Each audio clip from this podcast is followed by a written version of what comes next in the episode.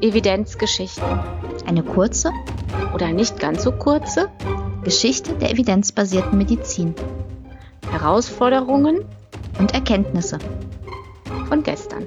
Für heute und morgen. Ein Podcast von Silke Jäger und Iris Sinneburg. Heute geht es um die Frage, welche Vorteile eine Randomisierung eigentlich bietet. Wir erzählen die Geschichte von Austin Bradford Hill und dem Streptomycin-Versuch.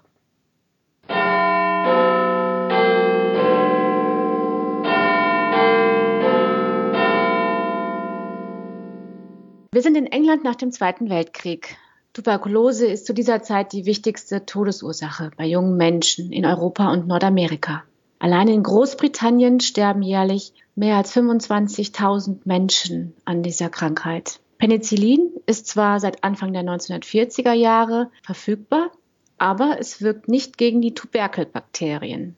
Wer an der Tuberkulose erkrankt, weiß nicht genau, was auf ihn zukommt denn die verschiedenen Formen der Tuberkulose verlaufen sehr unterschiedlich. Es gibt zwei Formen, die nahezu ohne Ausnahme tödlich verlaufen. Das ist die Miliartuberkulose. Sie befällt den gesamten Körper. Und dann gibt es noch die tuberkulöse Meningitis. Sie befällt nur das Gehirn.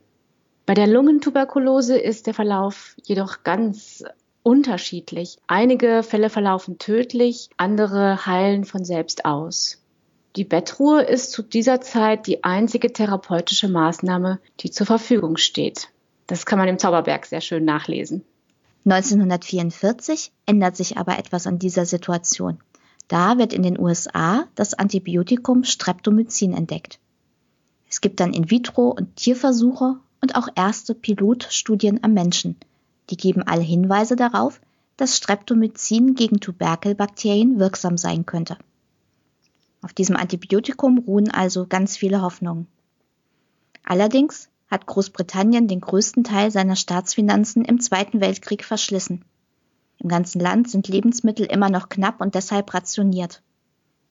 Das hat zur Folge, dass Großbritannien nur etwa 50 Kilogramm Streptomycin aus den Vereinigten Staaten kaufen kann, zum stolzen Preis von 320.000 Dollar. Die Verantwortlichen werden sich schnell einig, dass das meiste davon für Studien an Patienten mit Miliartuberkulose oder tuberkulöser Meningitis eingesetzt werden soll. Was dann übrig bleibt, reicht nur noch für rund 50 Patienten. Aber im ganzen Land gibt es abertausende Patienten mit Lungentuberkulose. Sie und ihre Ärzte bedrängen die Regierung, das neue Mittel für alle zur Verfügung zu stellen. Was soll man jetzt in dieser Situation tun? Was ist ein ethischer Umgang mit dem knappen Mittel? Für die Ärzte wäre es eine sehr schwierige Entscheidung, welcher Patient Streptomycin bekommen darf und welcher nicht. Zu diesem Zeitpunkt ist der britische Medizinstatistiker Austin Bradford Hill Berater des Medical Research Council und sieht seine Chance gekommen. Er war selbst als junger Mann an Tuberkulose erkrankt aber er ist wieder genesen. Er denkt bereits seit einiger Zeit über die Methodik von klinischen Studien nach. So hatte er 1937 ein Buch geschrieben, das sich Principles of Medical Statistics nennt und in dem er die Vorzüge der Randomisierung beschreibt. Dieses Prinzip der zufälligen Zuteilung auf eine Versuchs- und eine Kontrollgruppe geht eigentlich auf R.A. Fischer zurück. Der hat es aber zunächst nur in vitro und in Tierversuchen eingesetzt. Bradford Hill kann nun das Gremium überzeugen, ihm das restliche Streptomycin für eine randomisierte Studie an Patienten mit Lungentuberkulose zur Verfügung zu stellen. Dabei spielen auch ethische Fragen eine Rolle. Bradford Hill argumentiert, dass eine klinische Studie bei den knappen Streptomycin-Dosen nicht unethisch ist. Vielmehr wäre es sogar unethisch, den Versuch nicht zu machen, da man bisher so wenig über die Wirksamkeit von Streptomycin bei der Lungentuberkulose weiß. Mit seinen Plänen findet Bradford Hill auch die Unterstützung des Arztes Philip Darcy Hart. Er ist beim Medical Research Council für die Tuberkuloseforschung verantwortlich und er interessiert sich auch für methodische Fragestellungen. Zusammen rekrutieren sie für den Versuch mehrere Krankenhausstationen im ganzen Land. Bradford Hill zieht Zufallszahlen, um eine Behandlungsreihenfolge festzulegen. Und diese Zuteilungsreihenfolge wird dann in nummerierte, versiegelte Umschläge verpackt. Wenn ein passender Patient in eins der teilnehmenden Krankenhäuser kommt, öffnet ein zentrales Büro den Umschlag mit der nächsten Nummer.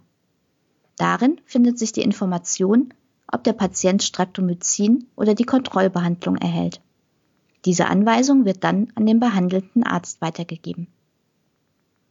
Auf diese Weise werden 55 Patienten der Behandlungsgruppe mit Streptomycin zugeteilt, 52 der Kontrollgruppe. Abgesehen von der Antibiotika-Behandlung werden alle Patienten gleich behandelt und müssen strenge Bettruhe einhalten. Nach sechs und zwölf Monaten werden umfangreiche Daten erhoben. Das Ergebnis fällt ziemlich eindeutig aus. In der Streptomycin-Gruppe sind nach sechs Monaten sieben Prozent der Patienten verstorben, in der Kontrollgruppe dagegen 27 Prozent. Nach einem Jahr ist der Abstand noch größer. In der Streptomycin-Gruppe verlief die Tuberkulose bei 22 Prozent der Patienten tödlich, in der Kontrollgruppe dagegen bei 44 Prozent. In der Studie zeigen sich allerdings bereits Einschränkungen der Streptomycin-Therapie. Kein einziger überlebender Patient ist klinisch geheilt. Viele Patienten leiden weiterhin unter Nebenwirkungen wie Schwindel. Später wird sich dann herausstellen, dass Antibiotika wie Streptomycin die sogenannten Aminoglycoside das Innenohr schädigen können. Auch machen sich bereits in Bradford Hills Studie die ersten Resistenzentwicklungen bemerkbar. Diese Erkenntnisse aus der Studie lassen Forscher weltweit nach weiteren Mitteln gegen Tuberkulose suchen. Heutzutage wird Tuberkulose mit einer Kombination aus verschiedenen Antibiotika und über einen Zeitraum von mindestens einem halben Jahr behandelt. Aber multiresistente Tuberkelbakterien sind weiterhin ein Problem. Was ist von dieser Geschichte heute noch wichtig? Bradford Hill beschreibt die Notwendigkeit der Randomisierung in seinem berühmten Buch von 1937 sehr anschaulich. Da heißt es, wir müssen so gut wie möglich sicherstellen, dass die Behandlungs- und die Kontrollgruppe zu Beginn in allen relevanten Aspekten gleich sind. Auf der Ebene der Auswertung können wir nie sicher sein, ob wir nicht einen möglicherweise relevanten Faktor übersehen haben. Er schlägt deshalb vor, bereits bei der Planung des Experiments auf eine zufällige Zuteilung zu achten. Denn nur so lassen sich systematische Fehler bei der Zuteilung der Behandlung vermeiden. Damit ist gewährleistet, dass die Ausgangsbedingungen in den beiden Gruppen tatsächlich vergleichbar sind. Das ist besonders dann wichtig, wenn der natürliche Krankheitsverlauf sehr unterschiedlich sein kann oder die Behandlungseffekte vermutlich nicht besonders groß. In heutigen klinischen Studien umfasst die Randomisierung, wie auch schon bei Bradford Hill, zwei Schritte. Zum einen muss die Zuteilungssequenz wirklich zufällig erzeugt werden. Heutzutage passiert das üblicherweise mit computergenerierten Zufallszahlen. Zum anderen muss diese Reihenfolge auch geheim gehalten werden. Dieses Concealment of Allocation ist wichtig, damit es bei der Zuteilung der Patienten keine Manipulation geben kann. Diese Prinzipien machen randomisierte kontrollierte Studien zum Goldstandard des Studiendesigns, wenn es um therapeutische Fragestellungen geht. Vielen Dank fürs Zuhören und bis zum nächsten Mal.